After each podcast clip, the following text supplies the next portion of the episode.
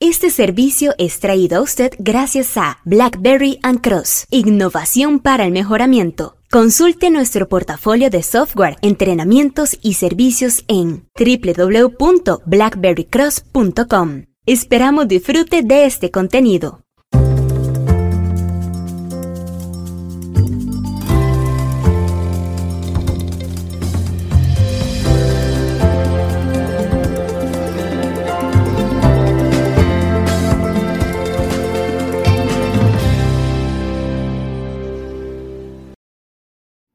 Cuando se está desarrollando un programa o un evento de análisis de causa raíz, es evidente que se hace con el propósito de tratar de solucionar un problema y no solamente por el mero hecho de hacer un ejercicio investigativo.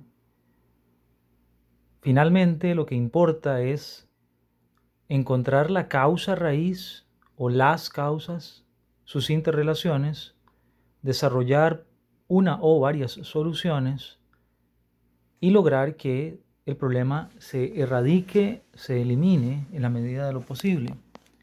Pero esto no siempre es fácil. Hay 10 barreras que hemos identificado que podrían complicar las cosas. ¿Está listo? ¿Está lista para anotar estas 10 barreras y tomarlas en cuenta en su próximo análisis de causa raíz? Hola, ¿qué tal? Les saludo Omar Mora desde Costa Rica, desde Blackberry Cross. Esperamos que esté muy bien y gracias por unirse a estas sesiones que traemos para usted con el propósito de encontrar maneras que nos ayuden a mejorar, a innovar. 10 barreras organizacionales o culturales comunes que los equipos de análisis de causa raíz deben enfrentar. El análisis de causa raíz requiere comprender estas barreras y prevenirlas, superarlas a medida que se presentan.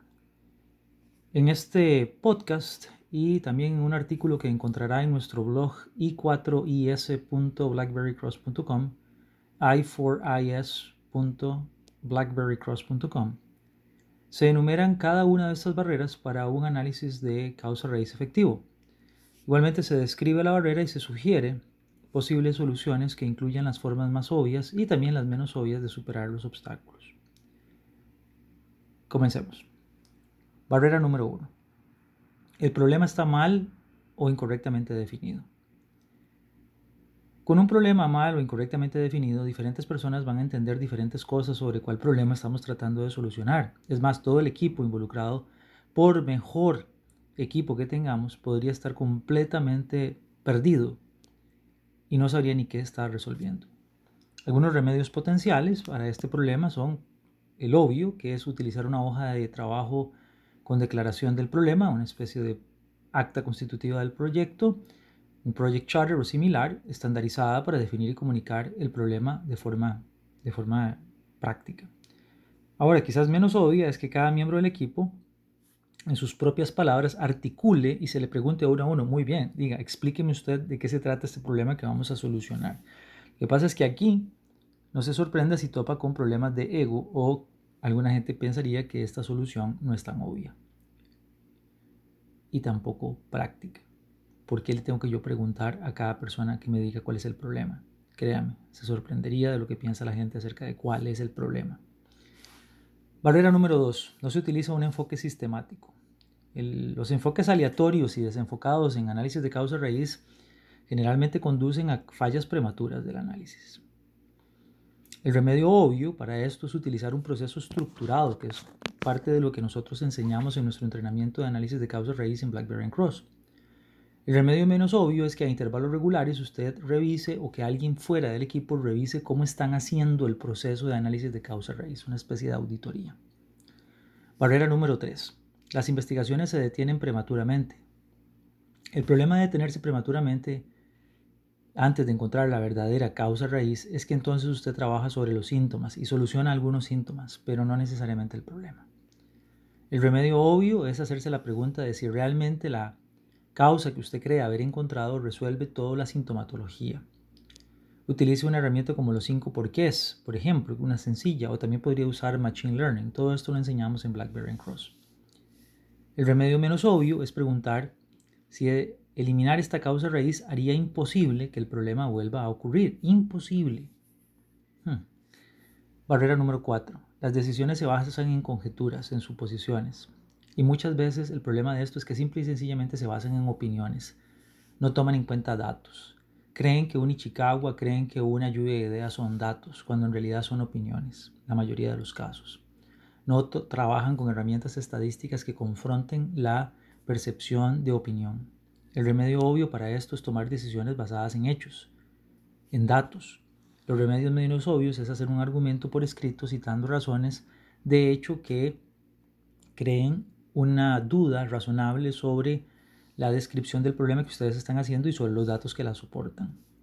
Dice, utilizar diagramas aquí de diagrama de piscina de pescado es útil, pero en la actualidad también le sugerimos combinarlo con Ichikawas más Machine Learning.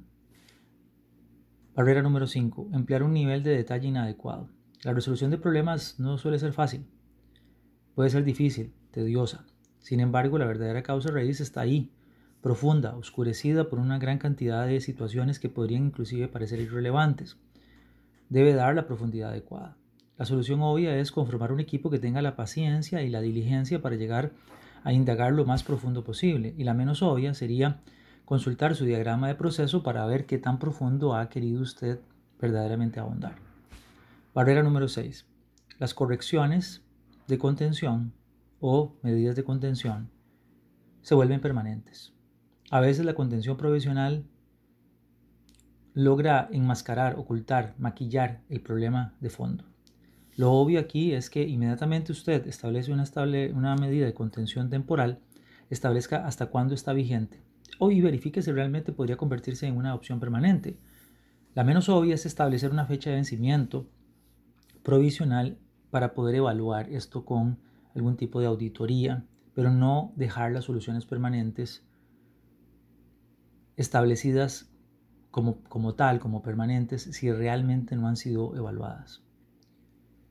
Barrera número 7. Las habilidades, el conocimiento y la experiencia no están disponibles. Tenemos miembros de equipo y a veces echamos mano de lo que hay, no necesariamente de los mejores miembros. Puede sonar mal, no me malinterprete. Todas las personas en la empresa son talentosas, tienen que aportar.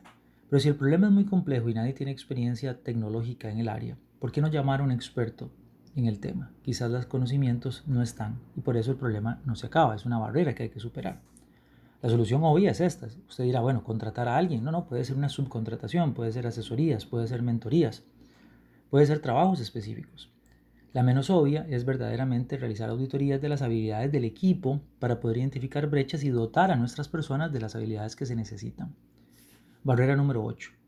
Falta de voluntad organizacional para abordar los problemas más grandes. Muy común. Trabajamos sobre problemas pequeños porque los problemas grandes, coyunturales y los que son cuellos de botella son demasiado desafiantes como para poder encontrar la forma en la cual se deben abordar. Son demasiado desafiantes. La solución obvia es tener un campeón, un gerente, alguien con suficiente poder que diga yo apoyo tomar este problema de gran envergadura y resolverlo. La menos obvia es comunicar los beneficios del análisis de causa raíz en un lenguaje tan claro que todos vean los beneficios que realmente se van a obtener o que se han obtenido de otros análisis de causa raíz para quitar entonces el miedo de tomar problemas más grandes. Y esa justamente la barrera número 9, el miedo a ser culpado. El miedo a ser culpado, ya lo citaba Deming, hay que erradicar el miedo porque el miedo nos impide entender bien las causas. Y el, la causa número 10 o barrera número 10 es no tener tiempo, es decir, las prioridades cambian. Ojalá esto le haya sido de interés y usted pueda visitarnos en www.blackberrycross.com para encontrar más información sobre estas 10 barreras y otras medidas importantes para un exitoso análisis de causa raíz.